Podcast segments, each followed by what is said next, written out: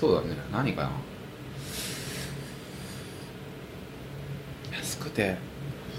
そうだね。まあ。もう撮ってるもしかして。撮ってる。あげまして。おめでとうございます。僕が落ち着いてる様子をね。質もう問してる。態度でわかる。明けましておめであとうございます。げましておめでとうございます。今日始まりました。はい。何回目ですか今日は第ね。今日はねすごい伸びてるんでしょ？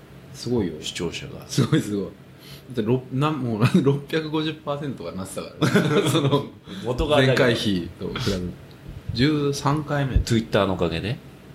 ツイッターのほらちょっとちょっとだすごい。聞いてる人がいるっていうだけで嬉しいですね。そう。たまたま今日はたまたまゼロだけど。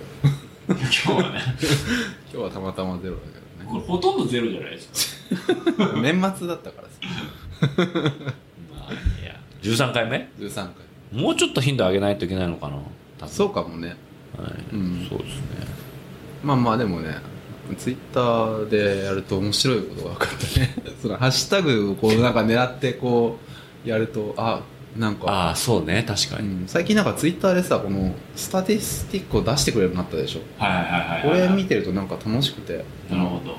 これもなんかこのこれはなあこれ今日やったんだけど前回の昨日か。昨日ね2週目でやったんだけど同じものを2回もつぶやいてるんだけどあとこれだとなんか2人見られるの？二人の人がクリックしてくれたとかリンクを。すごいじゃん。そう。ですごいでしょ。っていうのが分かってなんか楽しかったでしちゃってこれ。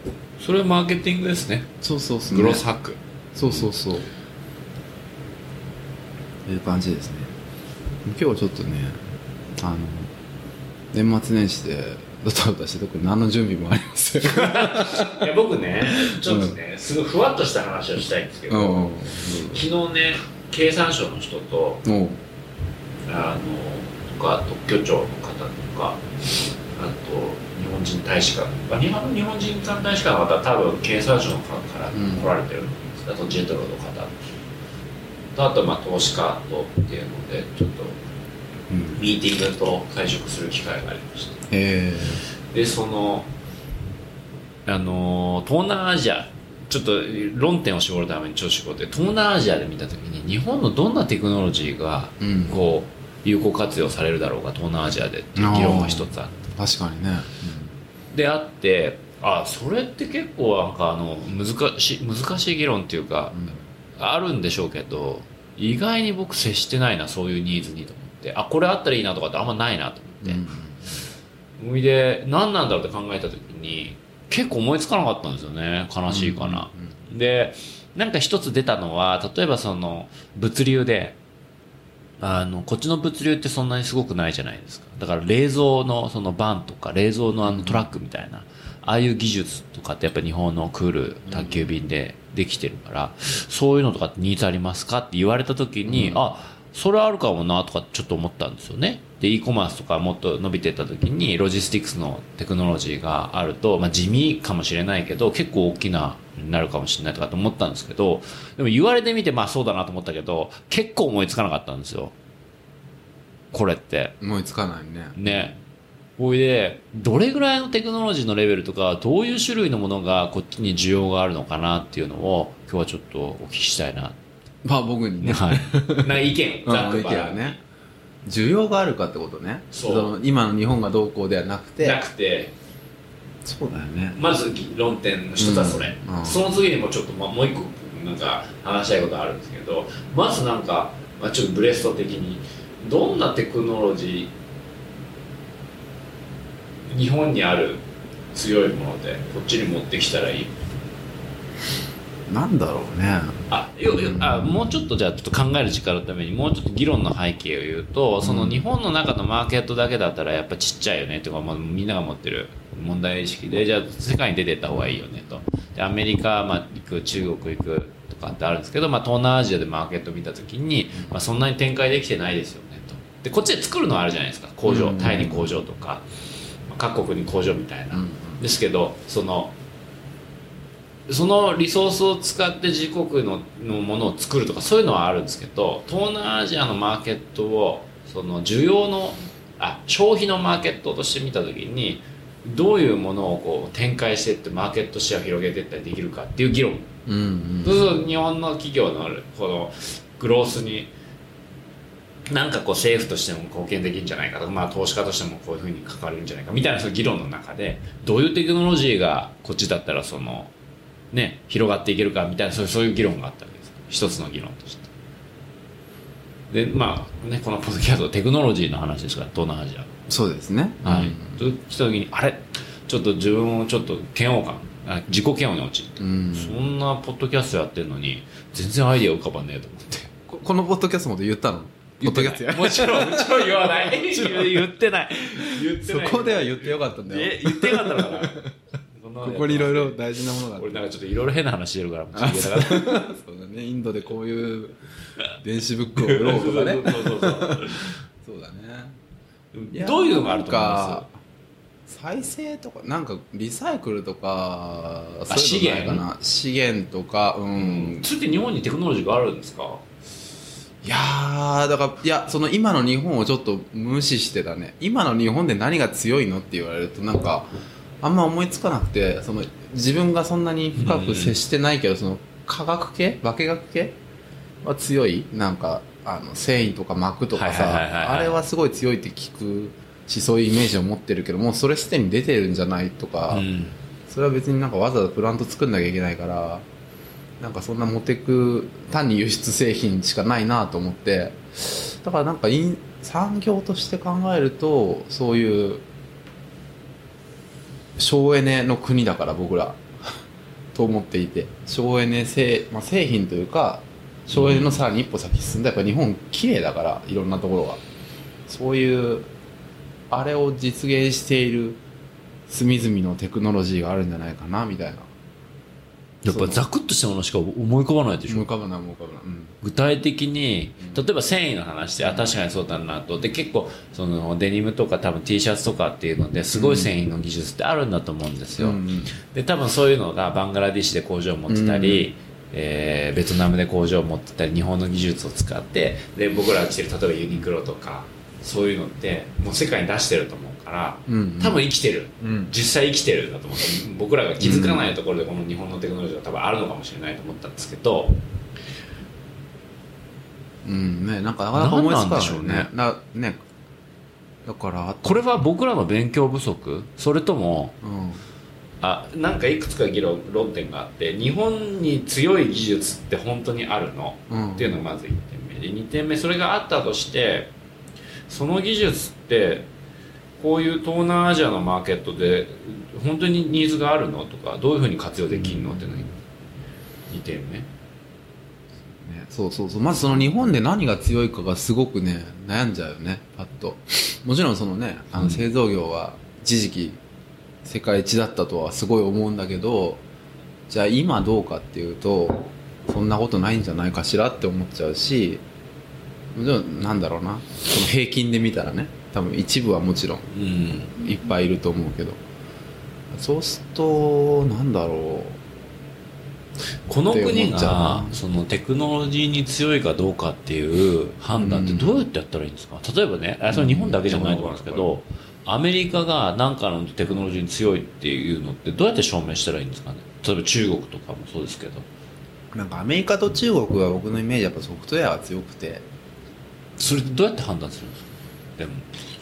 ソフトウェアがなんで強いか？なんかそうだよね。でもイメージ的にこれちょうどなんかうちの親と話してたんだけどなんかそのでもそれイメージじゃないですか。イメージだね。だけどあれだけどだけど、その裾野が広いというなんてまあ一つの象徴的な例としてアメリカの AI のトップ世界の AI 研究のトップみたいのってなんか今アメリカ人か中国人っていうイメージがあるのよ。どちらかというと。そういうイメージですよね。イメージが。でもでもそれはなんとか大学の一番有名なこの業学会で一番有今有名な人はなんかスタンフォード大のなんとか先生ですとかいるじゃない？うん。でもそのスタンフォード大のなんとか先生はアメリカ人なの？あでもアメリカ国籍を取ってたりとかアメリカで要は少なくともさ仕事してるわけじゃない、うんうんうんうん。で最近はそれをファーウェイとか中国に連れて帰ってきちゃって中国のであともともと中国のその今言った通りでそのなんとか大学アメリカのなんとか大学だけどその AI のすごい有名な人中国人。人種としては中国人。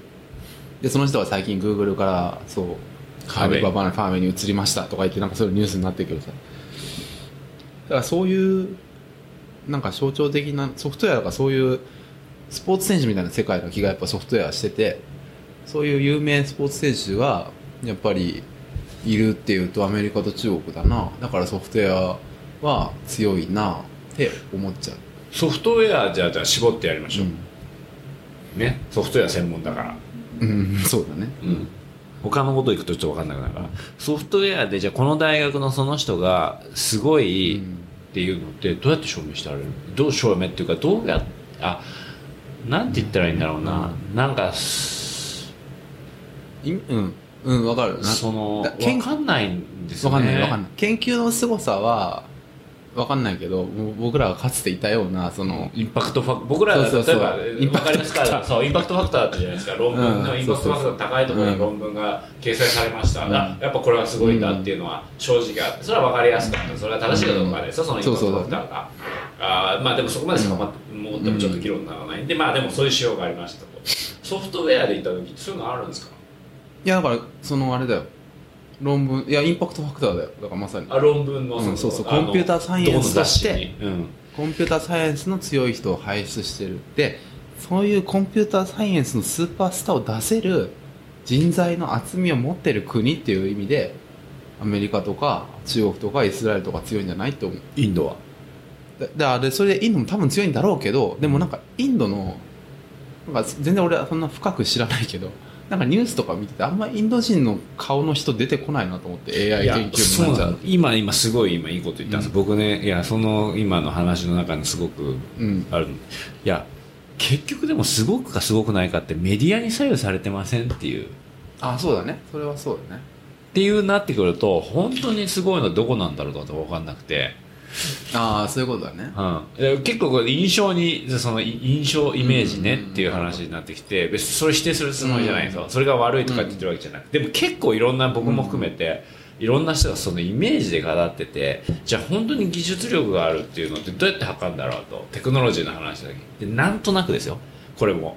イスラエルは技術力が高いというと、それはそのメディアでね。そうメディアでねその軍事と結びついてるからそういうテクノロ基礎テクノロジーがあるで優秀だ。それは確かにでもそれって接しなきゃ分かんないですよ。僕なんかイスラエル人と一個投資してるから なるほど。接してるから、うん。この人は超優秀だなって感じるんだけどでも、い N1 だもんね。ああ。N1 でみんなイスラエルが優秀かって分かんないじゃないですか、まあね。っていうかとか思って、って言った時にどうやって測りゃいいんだろうと。なるほどであそのどうやって測ればいいんだろう。どの国がその、どうやって測ればいいんだろうっていうのがどの国がどの技術強いんだろうっていうことにつながりでそれが分かった時にじゃあそれを使って日本がどの技術が強いんだろうっていうことが分かればあこれ強いんだなと。でその技術がどの国で需要があるんだろうっていうのを見ることができるなと思って。それは東南アジアに限らず。でそれが分かったらあじゃあその技術を使ってこういうビジネス使って輸出したら需要増えるんじゃないかっていうのにつながると思ったんですよ。なるほど。話の流れとして。なるほどね。うん。あじゃあ僕それで一個意見があってはい。このご時世うーんとかね。このご時世やっぱりいいものを作っていれば評価されるということはないと思っていてはメディアを含めて実力なんだと思う。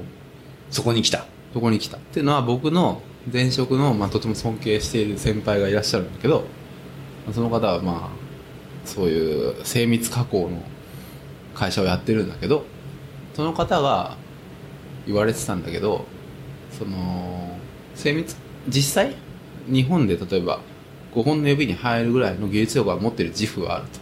でも本当の意味で1位か分かんないんだけど彼らはすごいメディア戦略が上手なの。ってなるとなんとなくメディアとか見るとこの会社が今ではこういうことやるのは日本一ですみたいなメディアの風潮を作ってると結果的に仕事が入ってきてでまあそれでそれをこなしていくことで多分実際そうなっていくみたいなそういうことは言ってなかったけどでもその何？実際5本指ぐらいだけど、えー、とメディアのおかげで1位だみたいな評価を受けることでいろいろそういうそ周りの待遇が変わることで自分たちが最終的に変わっていくっていうことがあるって言っていたのね、だからそれをはその通りだなと思っていて今産業って世界で考えると今の話は正しいんじゃないかなと思っていてこの国が強いってみんなが思っているとやっぱり多分みんなそっち見るから。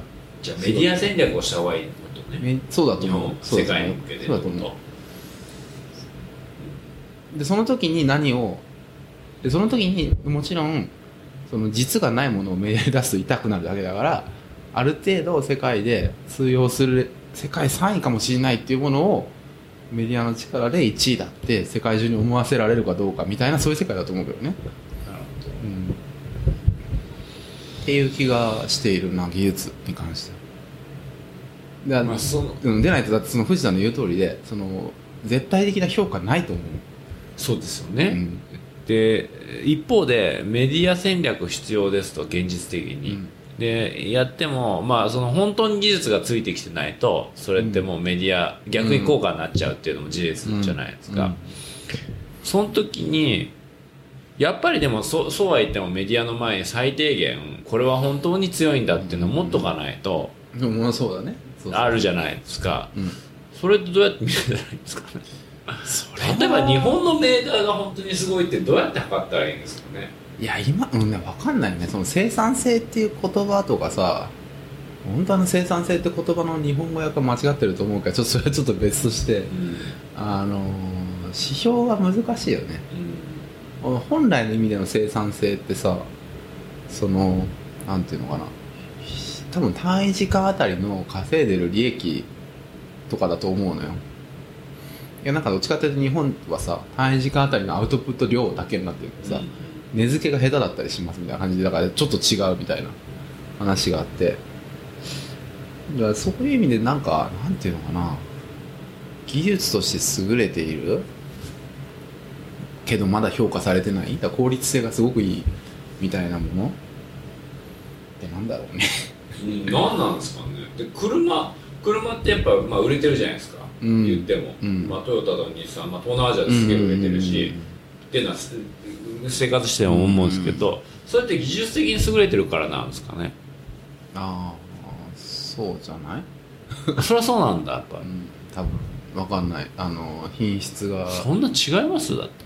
ち違うのかな俺も詳しくないけどいやでも実際のところ壊れる率が違うんでしょ？だって日本車と海外の車って。そういう観点で見ると日本車はいいけどじゃあ F1 で絶対1位ですかって全然そうじゃないじゃない？そうですね、うん、だからそそれはやっぱり見るあれによって評価によって違うけどそういう意味で言うと日本人が今のところ得意なのはそういう安くて壊れないものを作る感じ？安くて壊れないって一番なんかディフェンシブじゃない特徴ですね。うんだからだからだから今日本ダメだと思うよ。その魅力的でそれがでそれはまあちょっとなんだろうな。この間お会いした これもなんかとある学大学の方が言ってたけど、その製造業はそのなんていうのかな。あれってとにかくその勤勉勤勉誠実であればその品質みたいなものについてはどんどん突き詰められるからそそれで勝負できていた時代日本は世界一だった。だけど今どっちかというと製造業っていうものになんかその機械化とか IT 化の波が来てその勤勉さとかがもう強みじゃなくなってきてるから、うん。ちょっと他のそれで今日本がない。その日本のその教育がなんかそんな素晴らしいかどうかわからないけどなんか日本の大学進学率ってやっぱ先進国の中ですごい低いんだってそういうそういうイメージなかったけど、すごい低いんだって。へえみんな言ってるイメージがあるけど。でしょ？でもねなんかね51%だったかな？なんかもう圧倒的に低いんだって。だからそうするとその方の意見はその裾野が大事だと。何かその特殊特筆した Google みたいに出てくるのはそれはそんだけ広いあの裾野がある裾野があるからその確率的にポンポン出てくるものだからなんかすごい少数制のエリートを育てても別にそれでも確率的な問題だからいかないっていうその方の意見で。でもそれって究極言っちゃうと人口の多さになっちゃう。なっちゃうんじゃない？だそれで今ボロボロに負けてんじゃない？うん、そそれで勝負するとでも勝てないです、勝てない、まあ、か勝つべきかどうかっていうのは置いといたけど、うん、置いとといてね。数で言うと。無理じゃないですか、無理だね。分かんない。からどうしていいか分からない。もうそれでも中国と日本ちインド人が勝っちゃうね、勝っちゃうよねだから経済全体で見たらもちょっとそれはやむを得ないからだからそういう意味で言うと勝とうって思ったら、その人たちがやってないところに行くしかないんじゃない？ソフトウェアとかは捨てる、うん、まあまあだから宇宙とかはやっぱり今まだ参加者が少ないから多分いい気がするしでそういうなんかまだ参加者が少ないところそしてまだ日本はもちろん自力としてはまだ強いからインドネシアの。まだ強いと思うよ。その自力としてね。いやままだね。要はそのなんていうのかな。えそうは言ってもじゃあ今日の時点10年後は分かんないけど今日の時点で対インドネシア日本って比べて人材のパーセントの率で見た人材の優秀さ多分まだ日本強いと思うよ。英語喋れないけど、やっうん。ぱ英語喋れるんだと日本人優秀だなって思うし。うん。だからまあなんていうのかな。そういうまだ参加者が少ないところをみんながやって強くしていくとか、かな。うん。わかんない。整理ができてないです。うん。わかんないけど俺は俺は個人的には最近もうねなんか自分自身の自分個人の人生としてはあまりこう日本を背負おうと思えない 思わなくなってきいたやあのね結局ね、いやみんなそうなってるんだと思うんですよ、うんみんな暗いんですよ。うんでなん。だろうななんつったらいいんだろうでもねでもなんかまあまあでもわなんでそう思ったかというと僕はその10年前は僕はい当時いた会社はもう日本を俺たちが背負うんだっていう意気込みですごいみんなもう真剣に頑張っていたからなかなかそれをじちょっとけ、まあ、軽く経験しているとまあでもそういうもんでもねえかもなっていうなんかそうそういう意気込みじゃない気がするっていう。もっと個人個人が頑張れば結果としてたまたまあ国がそうそれはねすごく、ん。僕もすごくあの共感っていうか agree で、うん。なんか僕のできることっていうのはこれだから、うんそれが結果的に日本うん。にあのためになるんだ,、かだろうなとは思ってるんですよ、うんってっていうのは例えば僕はじゃあ海外で事業立ち上げますとうん。か投資してます、でこういうね何者でもない人でもやってるんだから、うん。そういうのできっかけに他の人が始めたりとか僕が日本人雇用したりとかして、うんその日本人のしでも日本人っていう言い方変ですけど、なんかもっと海外でも起業できるとかそういうそのができたらうん。いいと思うし僕会社でもし日本人が来てくれるなら採用したいと思うし、でもなんかそういうことは僕の領域でできるやりたいこと、ね起業する日本人が起業する、だったらななんか一緒にやりたいとか、うんそれで僕の領域でできることじゃないですか、だからそういう思いはあるんですけど、なんか正直ねこう言うと怒られちゃうかもしれないけど、うん。なんかよく最近若い人若い人、まあ、僕らの世代もそうだけど俺は日本はなんかどうにかするんだとかって言ってる人とかいる,、じゃないですか。それ見ちゃうなあっつって「お前ち今何してるの?」って思う。聞いてみて見ちゃうわけですよわかる。よその大きなこと言う前にちょっとまず今自分のことまずちゃんとやろうよみたいな、なんか。そうそうそう、うん、僕もだから個人的に日本を変えるとか世界を変えるみたいなあのすあの感じはなんかちょっとちょっと変え まあまあ昔でもその中にいたから。言ってる人に限って意外に長続きしないからね。まあ。自分のことばっかり考えたりあなるほどね。意外にね、うん。でも意外に自分のこの、えーなんて言うんだろう。自分のやりたいことっていうことに対してやりながらうん。ちょっとずつ視野が上がってって、そうだね。その中でその中で結果的にこういうことができるっていう人の方が割と現実的があるなって僕は確率的に思ってて、まあ、確かにいるんですよ。たまにピュッとね、うんうん。最初から俺は日本帰るんだっつってピュッて変わる人ももちろんいて、まあ、そういう人はいるんだけどほぼうんやっぱりなんかあるじゃないですかちょっと流行してる感があるからね、そういうなんか多分アメリカのなんかスタートアップとかだとなんかさ字で読んだだけだけどそういう信念を持ってないとダメだみたいな記事を読むの。VC にそういうこと言われますみたいな。なんか大きい理念みたいな。そうそうそう、うん、だからだからだとそれはちょっとよくあれだと思うよ。そのそれをみんな読んでそうかって言って真面目にやってるんだと思う。でも現実そうじゃないんだけどね。だって僕ね、結構疑わしいんですけど、うん。いや孫さんとかうんだしそうだし、いや孫さんわかんないですよお会いしたことないから言えないし、Facebook とかね例えば Google とかね Amazon とかね、いやこうなったらいいなって絶対あると思うんですよ。将来的に、僕だって今起業しててこうなったらいいなっていうのあるもん、だから成功したらあの時そう思ってましたって言えるんだけど、うん現実立ち上げた時に本当にそれを目指したかったらそうじゃなくて、うん。明ね日儲けるとか ね。自分のサラリーのために稼ぐとか、多分そういうところに超執着してたと思うんですよ、うん、うん、それは大事だよね。そう。でそこからうん。だんだん視点が上がっていって、まあ、最初売るふるふわっと思ってたことに対して近づいていくみたいな、うん。そういう感覚でこうなんか大きい先にあるこれが、うん。もうなんか例えばアマゾンで、うん。まあなんかもう本当に世界を取っていく会社を作るっていうのを本当に最初に思ったかっていうと、うん。いや思ってねえべ。そう。そしたらアマゾンってつけないよ名前。でしょ、うん。フェイスブックだってうん。最初大学であって面白いねと思ってやってたんだと思うんですよ。フェイスブックしかもあれでしょ？最初女の子の評価のためにやるでしょ？うん。っていう感じだと思う、うんで Google だって多分、うん。全然違う。ピュアなピュアな研究者が。でしょ？だと思う、うん。でもふわっとは思ってたと思うの、もちろんね。で始める時はみんな、うん。こういうふうになったらいいなっつって、情報全部、うん。世界中の情報全部収集するんだみたいなこと確かに思ってたそれ嘘じゃない、うん。嘘じゃないんですけどそのためにやってたかって嘘だと思うのやっぱパッションが。そうだね。そのふわっと思ってただけで。だからそのなんて言ったらいいんだろう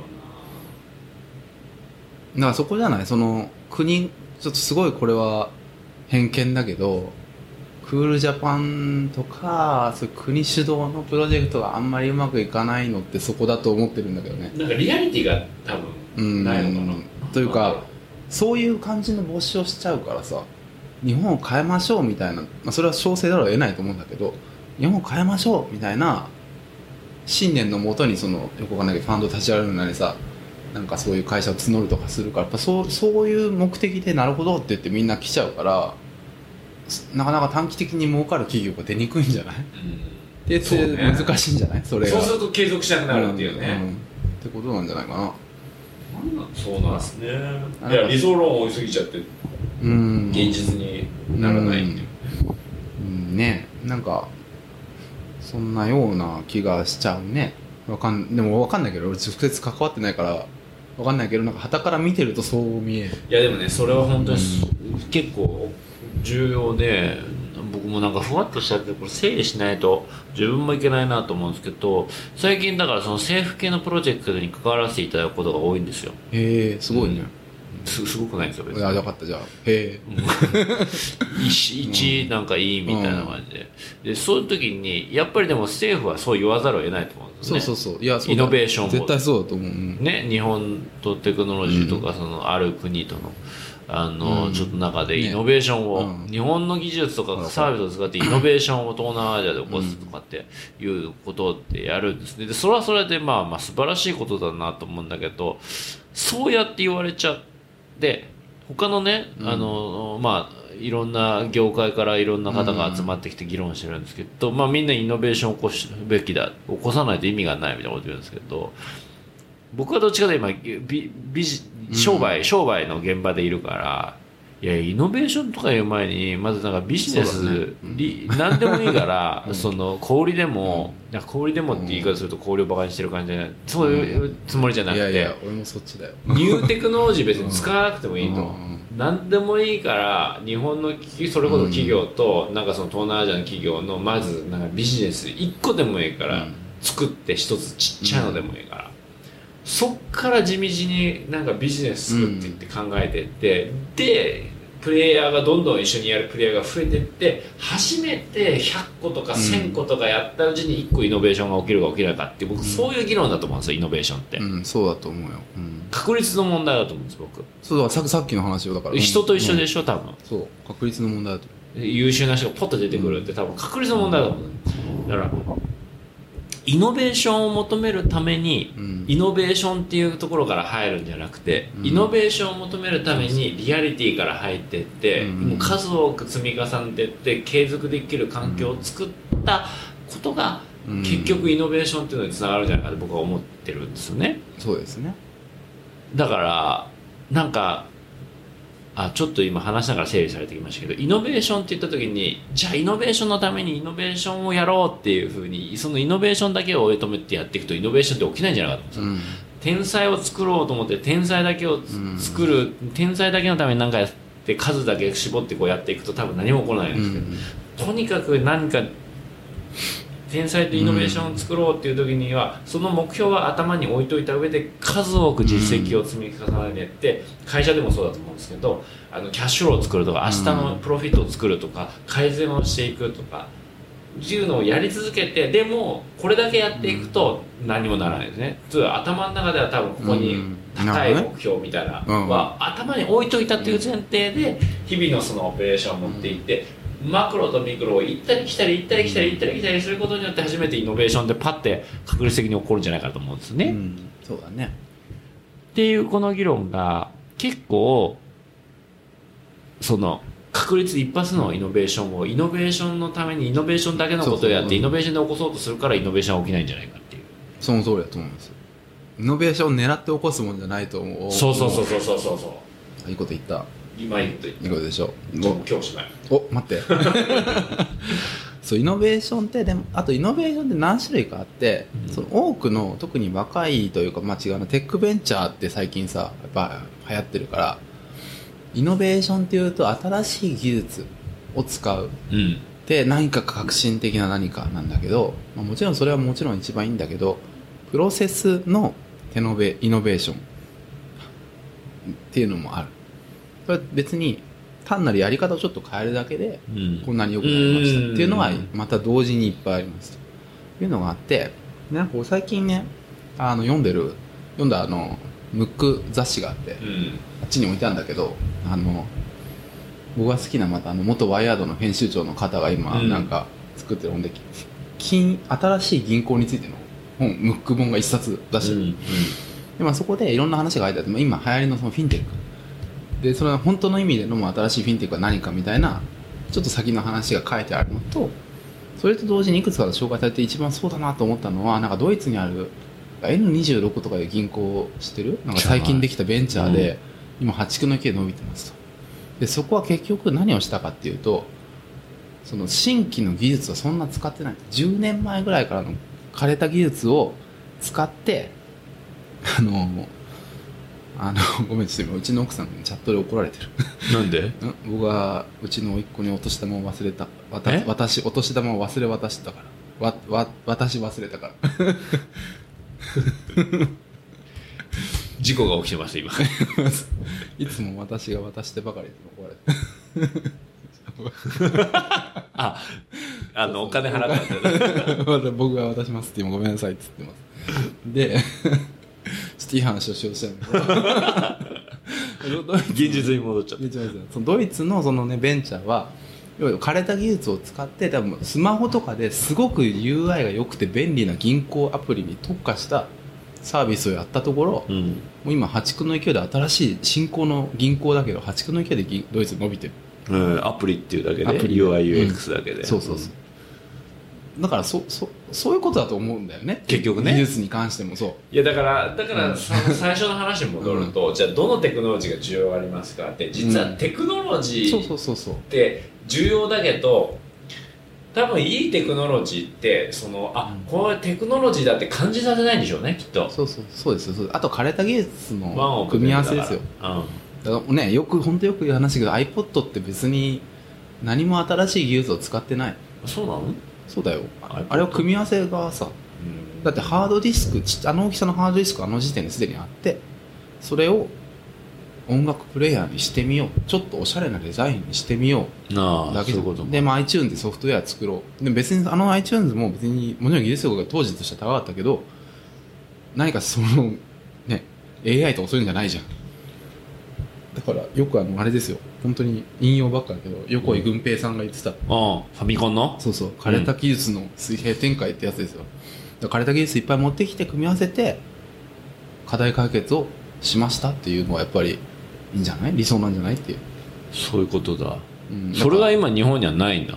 らあなんかわかんないけど課題解決をする課題を見つける方が先なんじゃない？東南アジアで日本が何役立てるのっていう方を見る方がいい気がすいいこと言う、るけどねたまに。いいこと言うでしょ？怒られてるけどいいこと言うでしょ？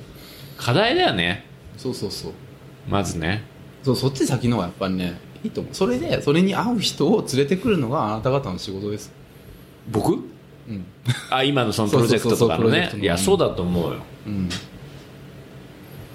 課題何がで困でもそれ困ってるの国ごとに全部違うからそうね。例えばこの国だったら「もう僕詳しいですよ」って言ってなんかエスカレーターがすげえしょっちゅう止まってんだけどみたいな。エスカレーター早すぎるんですよ。早すぎるんですよとかね。うん。そういうところとかさ。いやだからテクノロジー前提で来ちゃうからいけないその技術立そうそうそう。国日本っていうのはまずおかしいんじゃない？じゃあそうそれはもうね嘘だよ。だって技術者の数そんな多くないし技術者の社長も少ないしさ。昔からだけど。だからもっと地道にソリューションしていきますっていうコミュニケーションを取っていかなきゃってことだよね。そうじゃないかな。俺はそういう感じだけどね。まあちょっと堅実だけどね、うん、あのドカンという感じじゃないと思うけど。でもそういう入り方の方がいいんだと思うきっと。うん、うん現実地道に時間かかるかもしれない。あなんかちょっとすっきりしてきましうん、おじゃあ1万円です。たくれる？違う。こうコーチング料。なんかいい感じがしてきた、うん。そうですね。うん。ね。まあすごいねその焦りというか。いやでも僕技術すごいですよね技術列国って本当に今すごい疑問がある。その数十年前はもちろんそうだったけど別にじゃあ今こ日本の子供たちにそんな理系教育してるかっていうとしてないでしょ？なんかねそうそういうのも別にしてるわけでもないしさ。なんかうん？みたいな。気がするね。そうですね。うん。そうなんだな。わかりました。どっちかっていうと日本人は多分もっとその、まあ、技術ももちろん強いしまあまあわかんない。日本人は器用だからやりゃ何でもできると思うんだけどね。すごく器用な民族なと思うけどねあとやっぱ一言語で育ってるから一言語で一文化で育ってるからその思考はやっぱり深いと思うけどね。その日本語の世界の中では。うん。だからそこに強みはきっとあるんだけど弱みでもあるけどねそうそう海外に出ると途端に何もできなくなるからそのでかといってじゃあババイリンガルにね育てた場合深くならないっていう、ね、そうそうね。っていう気もやっぱいやそれねすいごい。だからね今英語もやってるけど子供も子供。も、うん日本語で本当にやらせますよね本も、ああそうなんだね。うん、深く考えてほしいから、ああ偉いね。うん、本本をとにかく読もうっつって。で僕ディスカッションするけど。そう偉いね偉いね。日本語でやってますね。で教育ビジネスやったりじゃない？藤田それを生かして。どういうこいやそうそういい教育だと思うあそう、うん。でもぜひ。でも結構日々、あのあれですよ。常にうん。疑疑問というかふ不安というか、うん自己批判をしながらですけどだってここにいるんですよシンガポールに。なんで子供に英語やらせないのとかー。インターに行かせて英語付けにしないのとかあと中国語を学ばせないのとかってやっぱ普通に言われるんですよね、まあそうだなと思って。でいやそうだなと思うしそれ正しいなとも思うんですけどだし日本のその詰め込み教育がいいとも言うのもそれは別にそれはそれで思わないから。だけどやっぱ深く考えること僕だから言語って今子供10歳になったんですね。で10年後って自動翻訳機とかできてんじゃねえかなと思ってできてるできっと。そうだねでもちろん言語はできた方がいいんですよ、うん。それでも、うん。英語中国語そのコミュニケーションの違いというの。でもそのプライオリティってそんな高くないんじゃないかと思うし、うん。あとは今英語にそれなりにツールとして触れてれば、うん。また別に勉強して続けてれば、コミュニケーションは取れんじゃないかなと思っていてそれよりも深く考えることの方がすごい重要だと思うんですね。だから日本語で本読んでちょっと難しめの本読んだりその議論をしたりっていうことをやってほしいしで一方でじゃあそれじゃあシンガポール意味ないじゃんって言われるんでそんな極論の話ではなく、まあ、中間があり、そうだね。言語は別に日本でそう考えさせるんだけどでもここにいると多様性を見つめ見つ多様性が当たり前っていうすごい重要な習慣がつくんだと思うんですよ、それはその街歩いてたり MRT とかバス乗ってても肌の色が違うのは当たり前、で民族衣装をみんな着ている服が違うのも当たり前。でいろんな宗教の祝日があるっていうのも当たり前って。言った時にこれって多分こっちにいると当たり前だけど日本人ってちょっと考えられないことだと思うんですよね、うん。そうだね。でそういう人と普通に接して普通に「おはよう」とか「ありがとう」とかなんかそういう会話を受け入れるっていうのはこっちにしかできない体験だと思うんですよそうだね。それって言語よりも僕は重要なんじゃないかと思ってうん。最初のスタンスとして。うん。みんないるのは当たり前でそっから議論を始めましょう。なるほどね。そっから言葉っていうのが出てくるじゃないですか。だからそういう意味では僕ここにいる意味があるなと思うし、その言語っていう表面的あ一番重要だけれども、まあ、そういう表面的なものだけじゃないんじゃないかなっていう感じがするんですよ、うん。そうだね。いやう確かにね。うちはそういう意味ではなんかまあ学校はまあそういう意味ではうちは日本人ほとんどいないからかよかったなやっぱ彼女は本当にもう各国のこと特に全く区別がないく接しているのが当たり前だから多分彼女にとっては。それはすごい良かった。けど確かに4歳だけどもう限りなくルー大芝みたいになってるから。この間なんか日本帰って僕の日本友達とちょっとああ会うことがあってうちの子供もいてやっぱりその発音はすごいやっぱ俺より全然いいからそのピンクのウェインボーダッシュが好きなのみたいな喋り方をするから、やっうんぱり友達は面白いもうおおってなってたね。うんうん。だからまあこのままそうルー大芝的に育っていくとどうなるんだろうなっていうのはあるけどまあちっちゃいのもあるからそのバイリンガルで育ってきた人にみんなどう思うって聞くと、まあ、子供は大丈夫だと子供は2言語いけると。うん。奴らの能力はすごいと。ね。うん。だからもう気にすんなみたいなことをみんな言うんだけど。だからまあそうなのかもなと思いつつだから本本好きにするのはでもねすごいどうしたらいいかなっていうのはとても興味があるね。うん。本好きにするのはどうどうやったの？図書館に連れて行ってたから？図書館にも連れてってましたし読み聞かせもうちの奥さんもよくやってますし僕もやってましたけど今やってるのはとにかくあの僕も僕も楽しみでもあるんですけど自分でも本好きで読んでるんですけど、僕が選ぶんですよ。おお2週間にうん。1回。僕が選んで3冊とか4冊とか。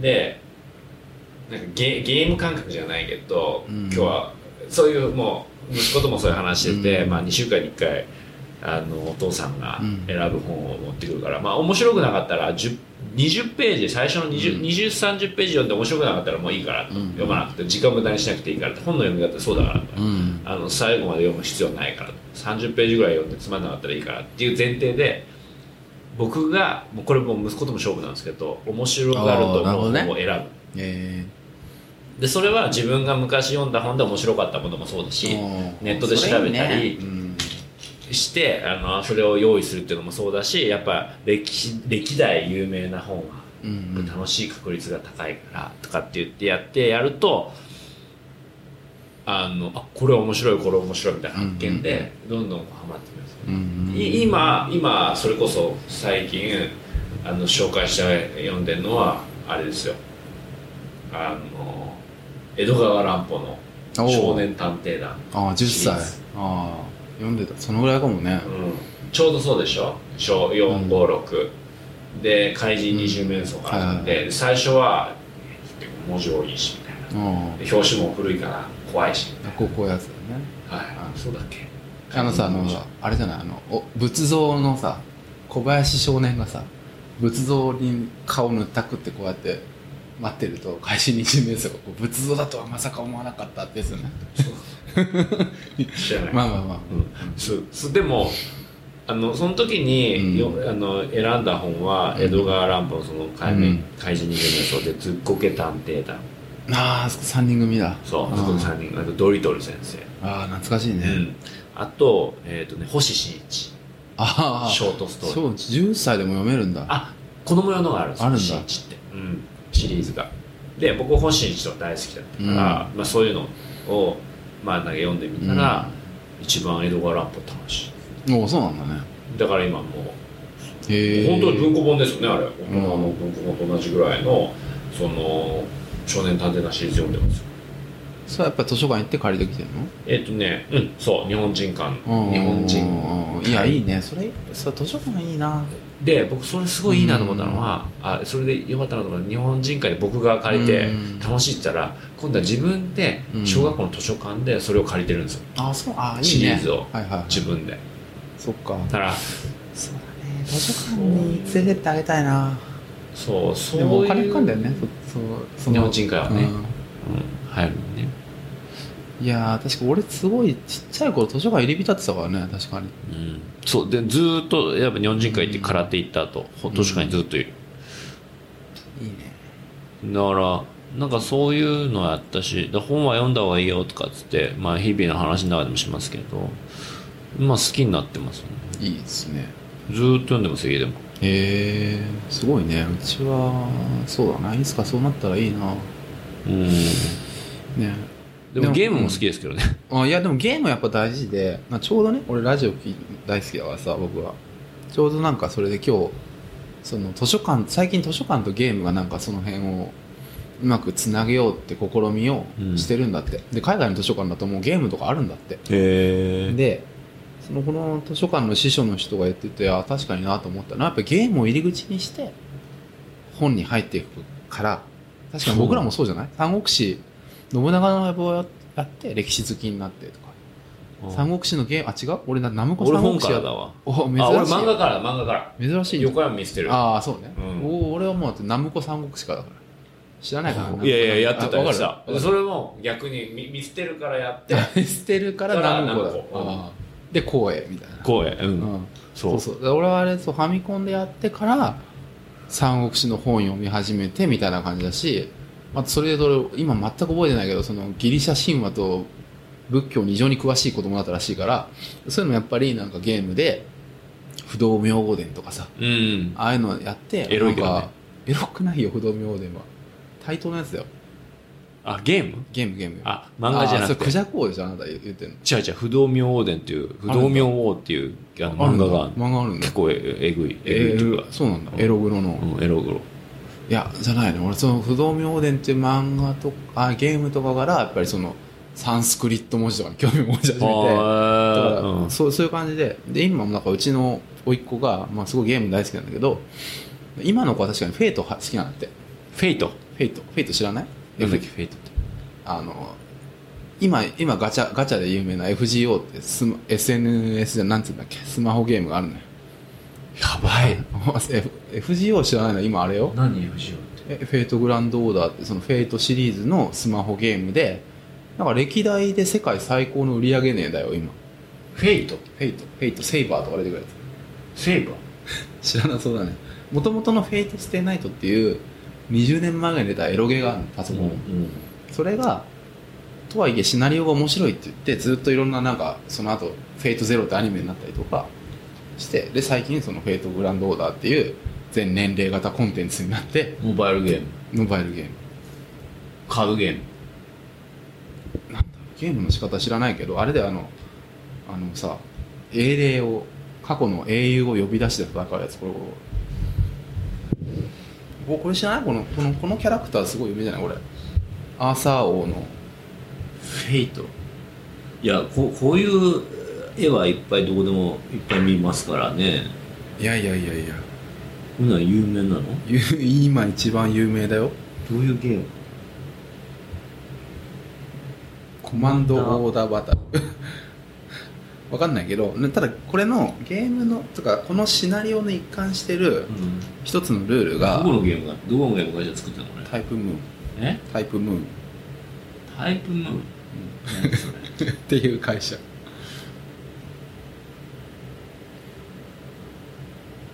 すが元業界の人。つかその業界であなた知らないの？あれよ。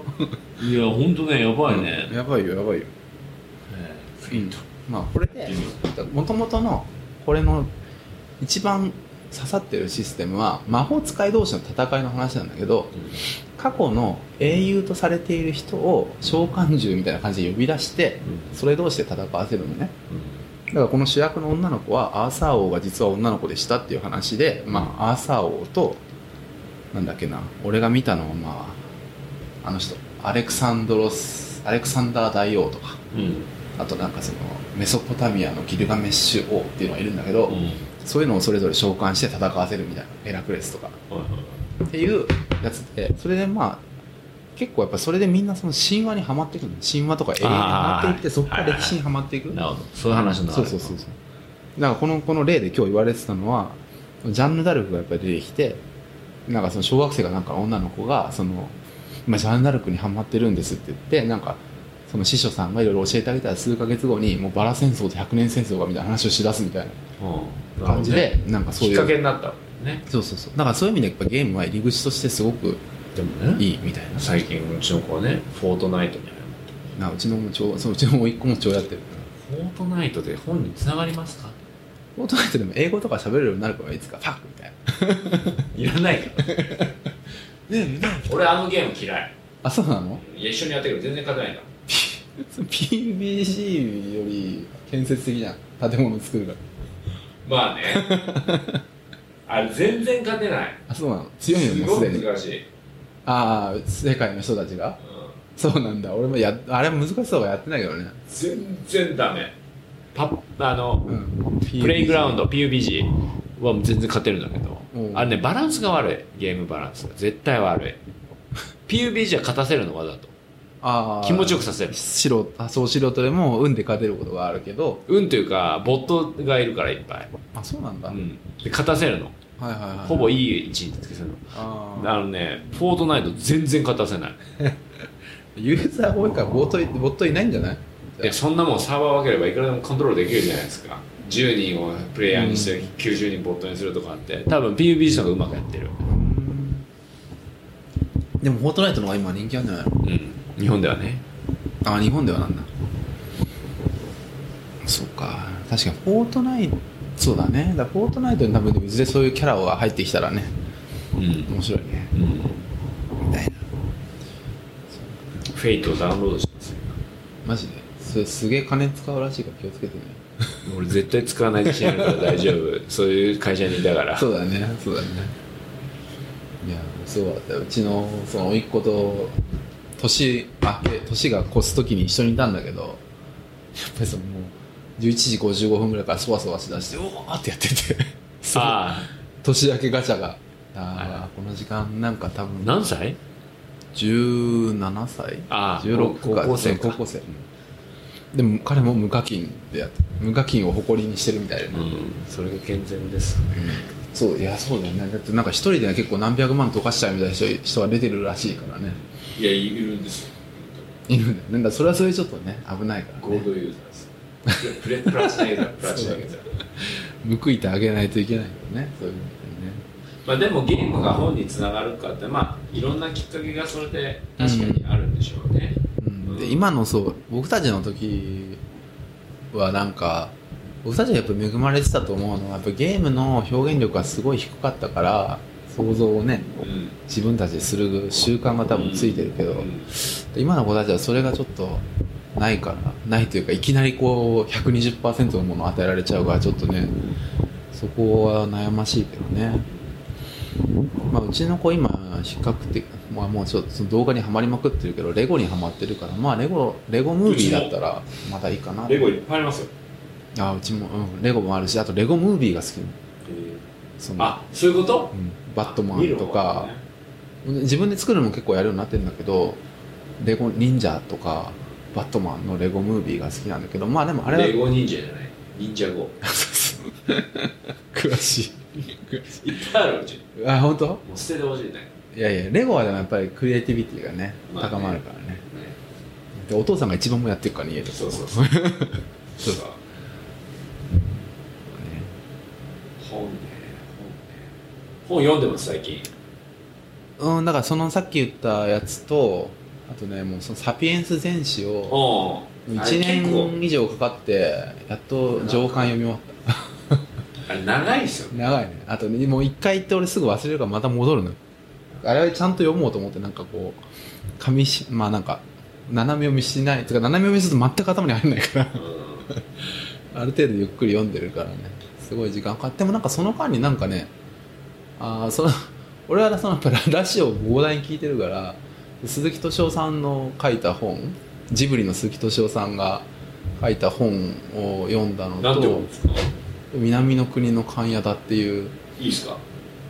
まあ何の？本その小説？いやドキュメンタリーみたい。なじ現在進行形のドキュメンタリー。鈴木敏夫さん。うん、まあでもただそそそれ自体は多分面白いと思うんだけどその俺はポッドキャストとかもすごい聞きまくってるから大体そこで聞いた話とほぼほぼ同じだったから、うん、まあまあって感じだったけどそういうのは一瞬で読めちゃうんだけど一瞬で読めちゃうからまあそれは南の国の勘屋だ？うん。その神谷田さんっていうタイの女の人？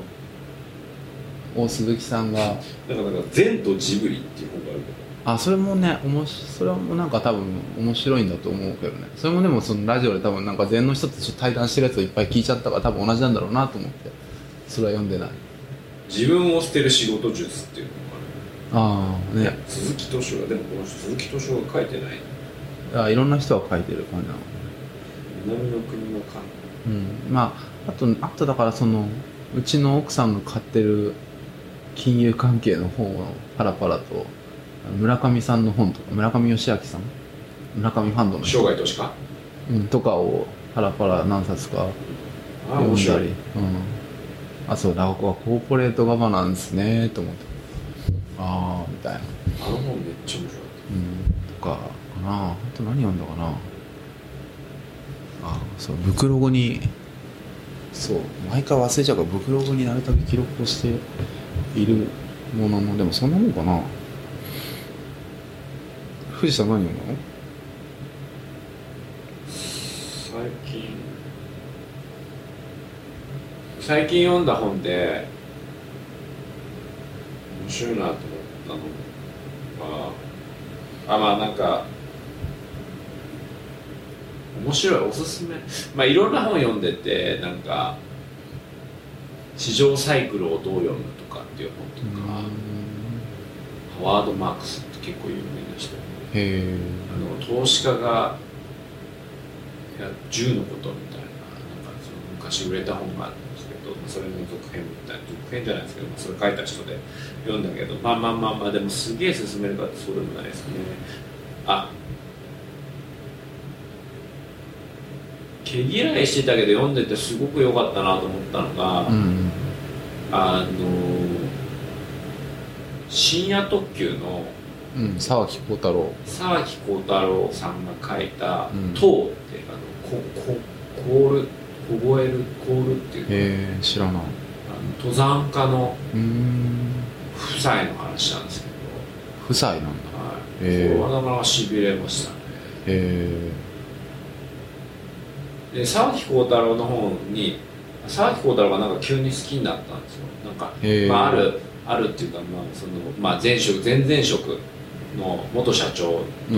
この間ちょうど日本でお会いすることができて会食してて時にあの「なんかおすすめの本ありますか?」って言ったら「お前これ読め」って渡してくれたのが沢木耕太郎のエッセイだったんですよ。えへえ沢木耕太郎深夜時も含めてちょっと毛嫌いしてたんですね、あそうなんだ。読んだことなくてですけどすっごい面白くて。でそれがきっかけでその塔を凍えるところに読んだんですけどすげえ楽しかっ何？あささあれか登山家。登山家かへえそれは面白かったのとあとね今読んでるんですけど「ファクトフルネス」っていう本を読んでて。あそれなんかその勧められてるのを見たわ。うん。あこれ今読んでるんですけどすげえ面白い。本当？ああいいと思って。いいな読んでますね。あとなんだろう。ちょっと待ってあの僕あのエクセルに保存してるんですよ。時代を感じるねあなたエクセルっていうところえ？これねスプレッドシート。スペッチあーはいファクトフルネスね。はいはいはい。これね今読んでます。読んでる途中全部読み終わってないけど面白い。へえこっと。いやこれ読んでみたいと思ったよ。あ読んでみたいと思ったんだけどそうなんだ。なんかなんだろう。目新しさをパッと見は感じなかったんだけど読んでみると感じるんだ。うん。あなんかね、あうん。そうそうそう。パッと見じゃないけどなんかうん。なんて言ったらいいんだろう。まあ、知ってることもね、アナさんとかあるかもしれない、あそういう考え方やっぱしなきゃいけないんだなっていう、改めてなんかなるほどねなんだろうなそっかちょっと待ってねあとね、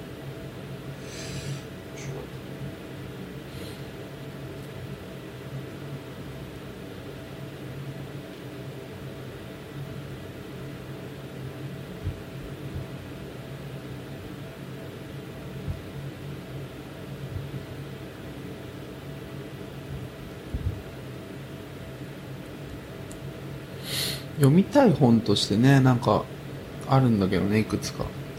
高いのもあってだからだからそういう意味に図書館あるといいよね。うん、このねタコの心身問題っていう本とか読みたいんだけどオクトパスねタコって。タコがどうやってなんかこう心を感じてるかの研究所みたいなおそういうの大好きだからさ。すごいこれ買うと56000円するとか言ってさ。なんか。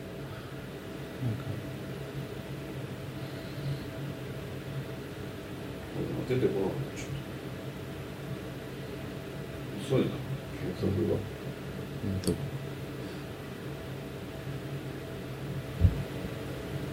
あとはねそうだねあとなんか小説だとねそれもラジオで聞いたやつだけど「ゼロ合金」っていうゼロあのなんか SF 小説とか読みたいんだけどねゼロなんだっけなゼロえーっとね、うん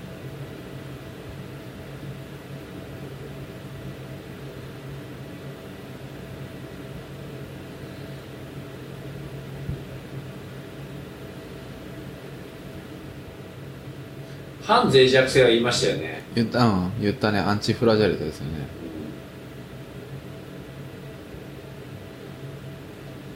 面白かったな、なんだろうな。あ大事なことに集中する。ディープワークって本。ああなんかそでもそれ前言ってた気がするカール・ニューポート。それ面白かったんだあとはなんか読んでんだけど、なんかすげえおすすめするってあんまないかな。うね。市場サイクルを極めるのなんか、まあ、面白い勉強になりましたけど。あとね、まあ、今長いんですけどそれこそサピエンス全史みたいなちょっと長い距離でこう並行読みしてるんですけど夜小説読むにしてるから「うん。長い坂」おお何読んでんの？岩本周五郎。山本周五郎？ああ日本の？あのあれだあの昔のはいはいはいはい。本長い坂はやっぱり名作ですね面白い。長い坂？誰についての話？あの誰について？何？え幕末？ああそうですね。江戸時代の話ですね。にのもうある青年の話でえこう苦労しながら出世していくー、長い坂はいはいはい。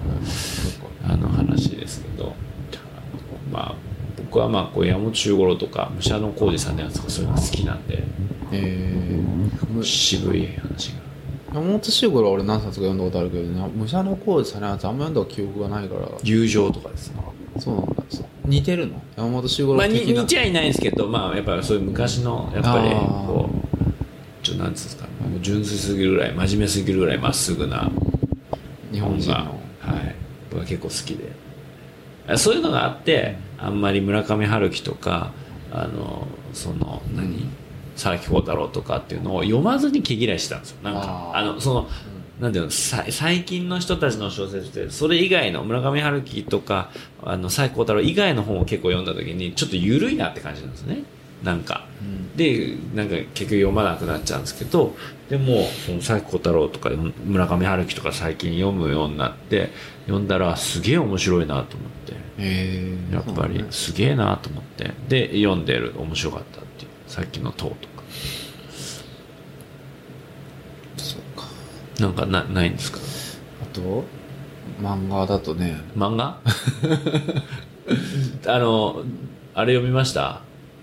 僕が勧めたあの殺殺人犯の。ファブル？ファブル。あ映画になりますよ。映画になるね。岡田君で映画になるね。あ何冊か読んだよ。何冊か読んだよ。面白くない？面白い面白い。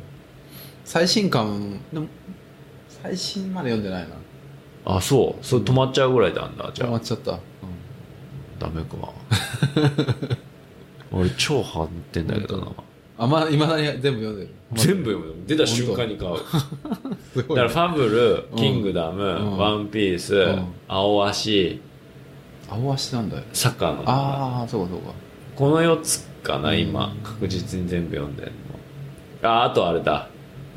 サッカーのそれこそ。もう一個、あれだジャイアントキージャイアントキリング、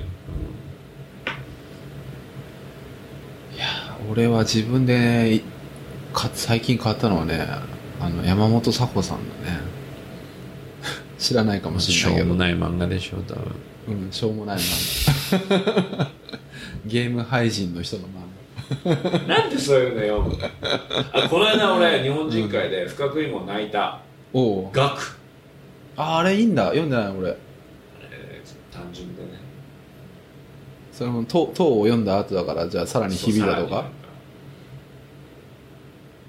なるほどね。でもこのね山本佐穂さんのは良かったけどねこのここのこれは有名なの？このいや出たそういうの。4コマ漫画的な話。的なね。あの岡崎に刺さるっていう。面白いですか？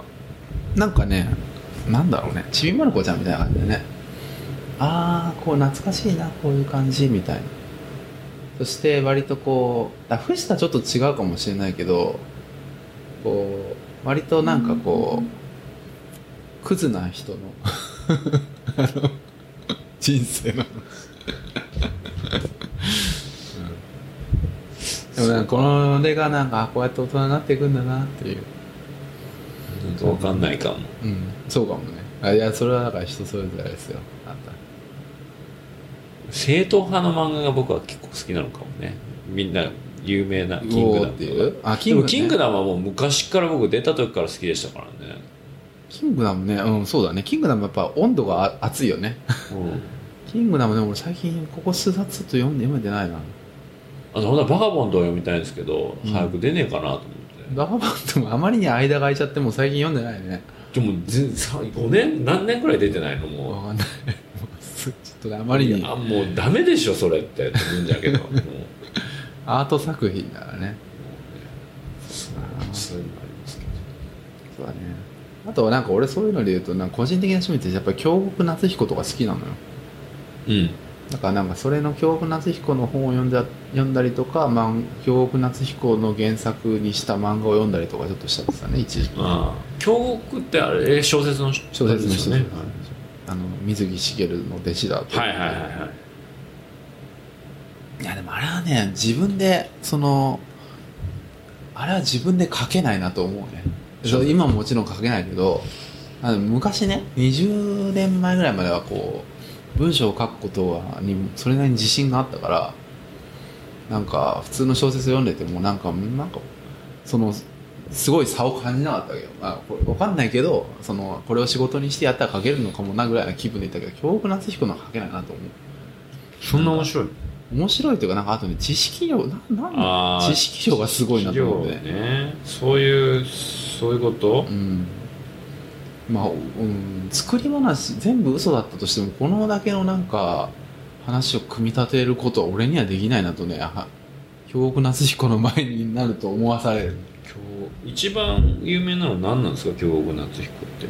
京極夏彦有名なのはなんだろう？ここってなんでこんなに、ね、ネット遅いんだろう？ああ遅いかも。ててててなんとかの毛量の箱とか。ああ聞いたことある。ああれ俺ああと京極夏彦俺はその大学生の時初めて読んで人生で初めて夜徹夜して読んだ本だからね。怖くて寝れなくなっちゃって。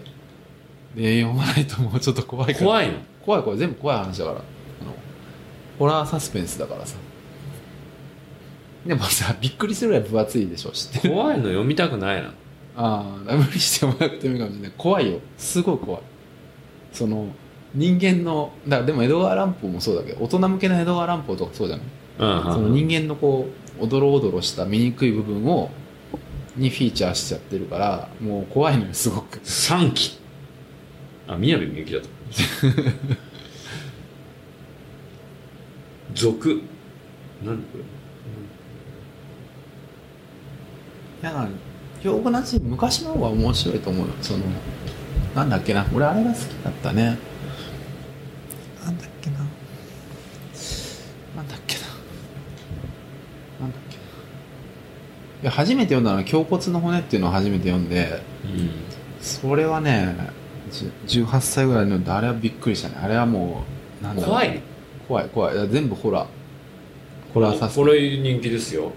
あ降雪百物語はそれね俺全部漫画で読んだんだけどは普通にまあ人情ものだね。人情ものに近い。でもね俺はどっちかというと京極堂シリーズっていうのが好きで あの主人公が京極堂っていう中禅寺夏彦っていうそのほ古本屋さんが主人公のうん。シリーズがあるのね、それが面白い。胸骨のちょっと今度読んでみようかな、それこそ図書館で借りて。うん。それはねその毛量の箱っていう。あこれが毛量の箱、は怖くて寝れなくあそでその漫画をねあのその漫画だったらね短いから。比較的。あこれ漫画なんだ。うん、で本だとリアルにこんぐらい分厚いからすごいこう読めない。あのパワーがいる。けど漫画だと読みやすい。そのこれこの漫画家さんすごい上手だと思う。けど本の方がまあ確かにより情報量がもっと倍ぐらい出てくるから、うん。本読むとあすごいなって思う気がするけど。あれそうか。胸胸骨の夢かな？あ胸骨の夢だ。胸骨の夢っていうのを初めて読んでこれはねすごいこれは本で読んだ方がいい。そしてこれは。漫画だとちょっとね、あのちょっと一部難し表現が難しいところがあるからあの面白かったしその日本にこんな歴史があったの？みたいなそういうのを絡めてくるのよ、うああ、うん、だからそれがすごい面白い、読んでみます。うん、かな。まあ余裕がある時にね。あれあの自己組織化と進化の論理って花輪さんだっけ進めてくれたの、そうだよそうだよ、読まないとな。それ、うん、それも相当体力がある時でいいと思うよ。それは本当にもうあこれの Kindle であんだっけ？わかんない。俺は昔あの本で買ったから大学生協でこう背伸びをして買った本だからな。あんのかな？あねえや。ああ、まあ、しかももう古いしね。多分その本ね。でもバイオもね今すごいかね面白くなってきてるからね。バイオテクノロジーあそれこそバイオテクノロジーは面白いですね。やっぱ、うん。それはまあ東南アジアだけじゃない。どこの世界に行っても。うん。ねあのねあのなんだっけ双子の中国のお医者さんが双子の子供でクリスパーをして子供双子の子供を作りましたみたいなのを知ってるニュース。なんか、まあ、それも結局ポッドキャストで聞いたんだけどその中国クリスパーって知ってる？あの遺伝子改変技術があってその遺伝子の一部を変えてで以後の多分そのタンパク質の発現はそれに従うっていう本当にその。生きてるもうすでに生まれちゃった細胞の遺伝子を後から変える技術っていうのが最近できたので10年前ぐらいの頃に。でそれクリスパーって言ってすごい注目されていて。でそれはただものすごいその危ないかもしれないからうん。すごい慎重にやりましょうってなっているんだけど中国のお医者さんがクリスパーで遺伝子改変をして双子をあの作りましたっていうのを YouTube で発表して今全世界から叩かれてる。倫理的にダメだろうっつって。だからそれはしかも双え双子ができましたっていうのはそう。一人だったの？そうそうそうそう。いや違うの。あそう違って。何をしたかっていうとお父さんがエイズでお母さんが多分違う。でだから遺伝子改変をして受精卵に対して遺伝子改変をして HIV にかからないような遺伝子にしてやったので、えー僕の力で HIV から子供を救いましたって言って、いい話でしょって言って YouTube に投稿したんだけど俺も知らなかったんだけど最近の技術だともう受精体外受精させるんだったらお父さんエイズでも大丈夫なんだって。もうなんかエイズのウイルスをその生育から除去できるらしいの。安全に。だからそれをやるまずメリットが全くなくて。でしかもわざわざ双子にして双子の A 子ちゃんと B 子ちゃんの遺伝子を違うんだってだからコントロールとあれを作ってるんだって。人体実験じゃねえかって言って。だからその必要のないリスクを取らせた上にコントロールまで作ってなんなんなのこの人っていう。ああえそれは本当は一人だったものを二人にしたってこそうそううんそうそうだから多分受精体外受精が多分受精卵を2つを戻したんだよね。お母さんで。とあそう二つにして。そうそう。でそれを双子にしちゃったっていうそうことそう。違うのにそうそうそうそう。一卵性ではない。じゃないってないないことだよね。二卵性そう。だからものすごいダメじゃないって今 なんか叩かれて。るすごいそんなことできるの？いやでそれは中国でもなんとか大学の先生なんだけどその先生はこともう半年前から休職中で大学としては完治してませんでしたみたいな話でたからそれできたらさうん。子供ななクローンをどんどん作れちゃう。よだそうだからデザイナーベイビーっていうのの先駆けをおそらくまあすでにやられてたのかもしれないけどそれを堂々とやっちゃいましたってすごいこう無邪気に言っちゃったっていう。のでどよどよとだまあそうそういうのもそうだしね俺はその前ちょっと言った脳科学もね今面白いきっとこれからより面白くなっていくだろうし。バイオはね。はね。ね。脳は絶対面白い。脳は絶対そうだね。だから脳いつかねやりたいよね。脳は面白い